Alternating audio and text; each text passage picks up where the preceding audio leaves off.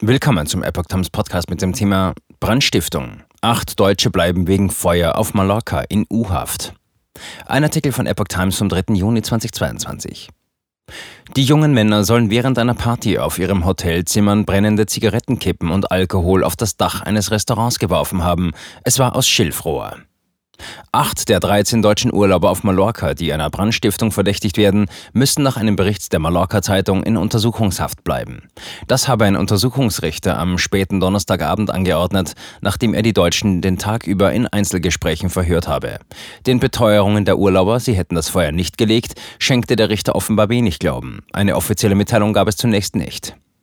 Mit dem Brand in der Nähe des Ballermanns waren am 20. Mai zwei Gaststätten und eine Wohnung beschädigt worden. Zwei Menschen erlitten leichte Verletzungen. Seither saßen die 13 jungen Deutschen in Untersuchungshaft.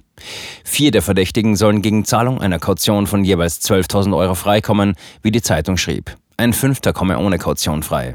Gegen alle 13 Beschuldigten habe der Richter aber eine Solidarhaftung in Höhe von 500.000 Euro für eingetragene Schäden angenommen. Diese Haftung kann wirksam werden, wenn es zu einer Verurteilung aller 13 als Mittäter käme.